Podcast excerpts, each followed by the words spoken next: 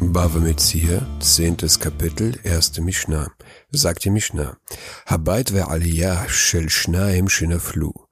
Wenn ein Haus und ein Söhler, die zweien gehören, eingestürzt sind. Ein Haus mit einem Erdgeschoss und einem Obergeschoss, das zweien gehört. Einer wohnt unten, einer wohnt oben, und das Haus stürzt ein. Beide wollen die Steine und die Hölzer des eingestürzten Hauses aufteilen. שניהם חולקין בעצים ובענבים ובעפר. So teilen sie das Holz, die Steine und den Schutt. Da das ganze Gebäude eingestürzt ist, kann man nicht unterscheiden, welche Steine dem oberen Geschoss und welche dem unteren Geschoss angehören und wessen Steine mehr zerbrochen sind. Deshalb teilen sie alle Steine unter sich auf, sowohl die zerbrochenen wie die unversehrten. Die Tosefta sagt, dass es um den Fall geht, wenn beide Geschosse von der Größe her gleich sind. Ist dagegen eines größer und das andere kleiner, dann teilen sie sich die Steine und die Hölzer gemäß dem größten Verhältnis der Geschosse. Veroim elu anavim harayot lishtaber.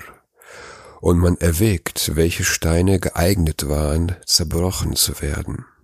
Man überrechnet, welche Steine wahrscheinlich zerbrochen wurden. Ist das Gebäude vom Grunde aus geborsten und auf seine Stelle niedergesunken, so sind wahrscheinlich die unteren Steine zertrümmert worden.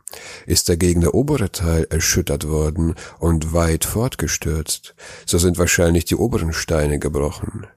Die erste Bestimmung dagegen dass sie die Steine teilen, handelt nach dem Talmud von einem Fall, wo die Steine weggeräumt wurden und man nicht mehr entscheiden kann, wer auf welche Weise der Einsturz erfolgt ist.